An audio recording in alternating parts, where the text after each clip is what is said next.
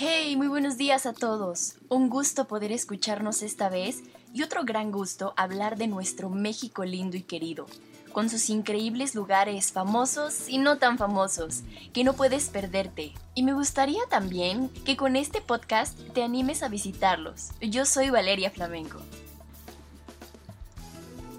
Paisajes boscosos, calles adoquinadas, casitas tradicionales con tejados de color rojo y hoteles románticos es lo que encontrarás en el pueblo mágico de Valle de Bravo. En Valle de Bravo se encontrarán siempre diversas opciones de entretenimiento y turismo ecológico, artístico y religioso. El paisaje natural otorga muchos atractivos, tanto para hacer deporte como para inspirarse en un viaje romántico o de aventuras, y por supuesto, para tener contacto con la naturaleza. El principal atractivo turístico de Valle de Bravo es su lago, pues en él se pueden practicar deportes acuáticos y disfrutar de increíbles paseos en lancha o yate. Desde 1947 es parte de la cuenca de Valle de Bravo cuando se creó la presa del mismo nombre para atrapar el agua del río Avándaro. La práctica de pesca, kayak, velero y esquí son los principales deportes que se realizan en dicho lago. Llegando a Valle de Bravo, te recibe con un clima caluroso lleno de aventuras y actividades extremas, como paracaidismo, motos y racers. Cuando llegues, te recomiendo un hotel del centro. Visita la cascada llamada Velo de Novia. Bajas a una parte donde pasa el río y mucha gente está ahí nadando y disfrutando del clima. Venden micheladas, mojitos, piñas coladas y puedes tomártelas al lado del río. Hay paseos en caballo, podrás notar que muchas personas practican el enduro, que es andar en los cerros con motos de montaña. No puedes perderte la parroquia de San Francisco de Asís. Esta es el templo más alto del Estado de México y cuenta con detallados vitrales y obras escultóricas del siglo XVII, así como dos grandes columnas estilo neoclásicas que forman parte de su fachada. Esta parroquia se encuentra ubicada en el jardín central de Valle de Bravo.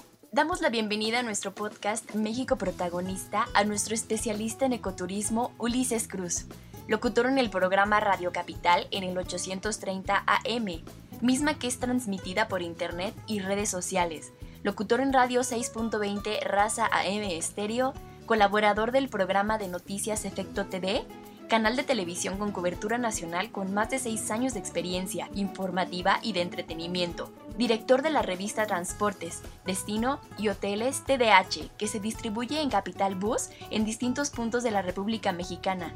Ulises, un gusto. Hola, ¿qué tal? Mi nombre es Ulises Cruz, actualmente soy coordinador general del programa Trayecto México en Telefórmula y director ejecutivo en la plataforma Turismo a Fondo, que es una revista digital e impresa a bordo de uno de los transportes turísticos más importantes en México, que es eh, Turibus. La gastronomía de Valle de Bravo, pues este lugar eh, magnífico, también un destino turístico por excelencia, ubicado en el Estado de México. Y bueno, eh, en el tema de la gastronomía, esta influencia de de esta región, que es eh, uno de los productos más interesantes del Estado de México. La cecina vallenaza, que es una carne de res servida con frijoles y arroz, uno de los clásicos de ahí de Valle de Bravo.